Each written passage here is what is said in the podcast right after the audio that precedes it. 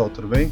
Hoje nós vamos falar aqui sobre um ponto bastante importante dentro da área de recursos humanos e os cuidados com a LGPD. Eu pretendo nessa semana tratar de outros pontos de RH, são todos bastante relevantes, né? Mas hoje eu vou comentar uma etapa muito importante do processo seletivo, né?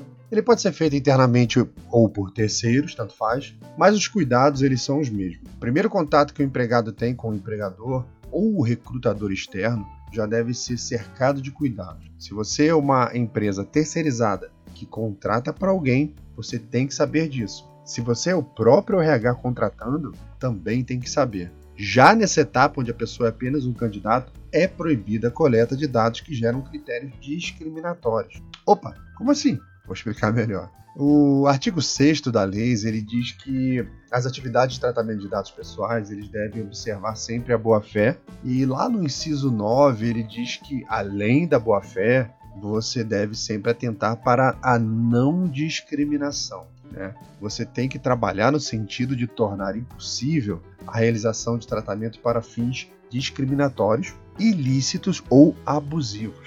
O artigo 20 ele também complementa lá no parágrafo 2 que o mesmo cuidado se aplica aos tratamentos automatizados. Mas tudo bem.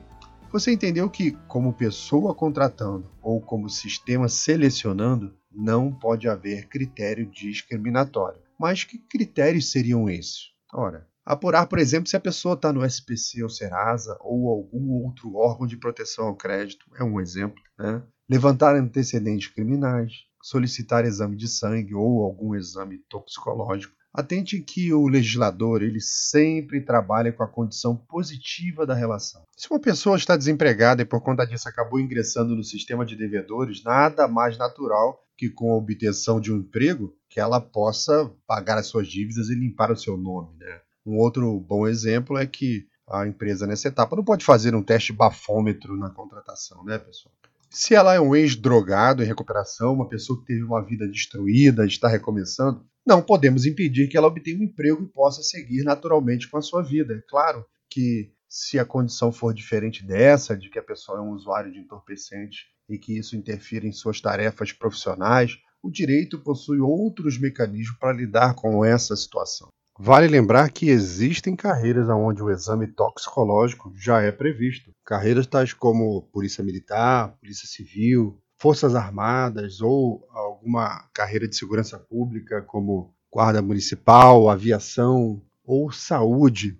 E há também a previsão para os motoristas profissionais, né, os caminhoneiros, os motoristas de ônibus. Está previsto uma lei Desde 2010 tem uma lei que prevê o exame toxicológico, tá? E voltando para a questão do recrutador, é, nós sabemos que naturalmente um recrutador irá retirar do processo seletivo alguém que compareça bêbado para uma entrevista, né? É uma busca pelo melhor e os detalhes fazem toda a diferença. E há uma enorme diferença entre escolher e discriminar. E isso é um ponto importante. A LGPD não impede seleção, ela trata e é cuidadosa com a discriminação. Reparem que há um ponto que pode ajudar a melhorar esse entendimento. Sendo cru em relação ao que o legislador disse, ele impede que a empresa ou o recrutador produza uma materialidade discriminatória, ou seja, que exija um exame ou a produção de alguma evidência que possua ligação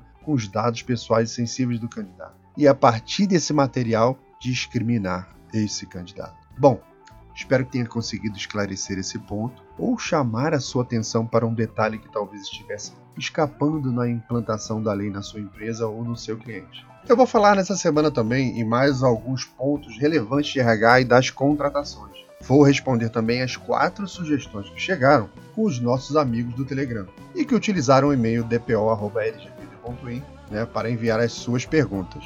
Elas tratam de questões do legítimo interesse e das empresas que estão abusando dessa base legal. Se você quiser participar do Telegram, é só entrar no site lgbt.in e seguir as instruções de associação e envio de perguntas.